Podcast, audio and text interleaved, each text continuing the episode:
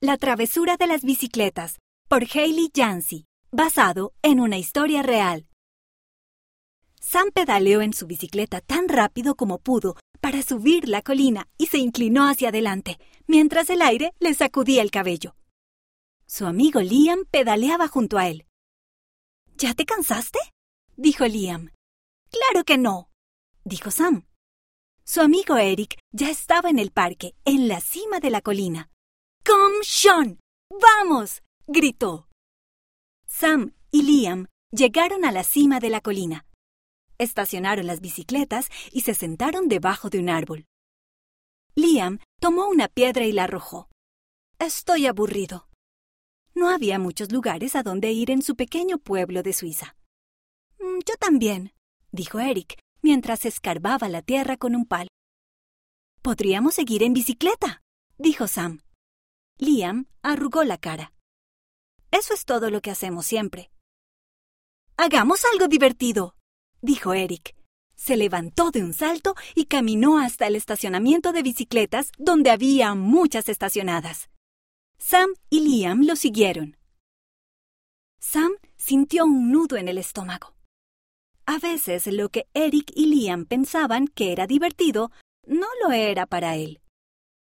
A Eric y a Liam les gustaba burlarse de otros niños y decir cosas groseras en clase, pero quizás esta vez sería diferente.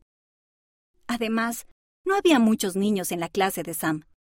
Si no fuese amigo de Eric y Liam, ¿de quién iba a ser amigo? Quitemos las tapas de las válvulas de todas las ruedas, susurró Eric. Podemos esconderlas junto al árbol. Se arrodilló junto a una bicicleta roja brillante y retorció una pequeña tapa de plástico de una de las ruedas. Liam se rió. Sí, eso será muy divertido. Sam suspiró. Pues no, esta vez tampoco sería diferente. Mm, no lo sé, dijo. Quizás sea hora de marcharnos. Eric empujó el brazo de Sam. Anda, Vamos, dijo. Ni siquiera hay nadie mirando. Son solo piezas pequeñas, dijo Liam. Nadie se dará cuenta de que han desaparecido. Sam trató de ignorar la sensación de malestar del estómago. Quitar las tapas de las válvulas no dañaría las bicicletas, así que se encogió de hombros y asintió. Los tres niños quitaron rápidamente todas las tapas de las válvulas de las ruedas de las bicicletas y corrieron hasta el árbol las escondieron debajo de una roca y se sentaron para ver las bicicletas. Liam y Eric se reían. Al poco tiempo se acercó un hombre, desató la bicicleta y se fue. ¿Lo ves? Ni siquiera se dio cuenta, dijo Liam. Pero yo sí, pensó Sam. El resto del día, Sam no podía dejar de pensar en las tapas de las válvulas. Deseaba devolverlas, pero no había manera de encontrar a los dueños de las bicicletas. Se arrodilló y le habló al Padre Celestial sobre eso. Me siento muy mal, dijo Sam. Ojalá nunca lo hubiera hecho. Por favor, perdóname, Padre Celestial.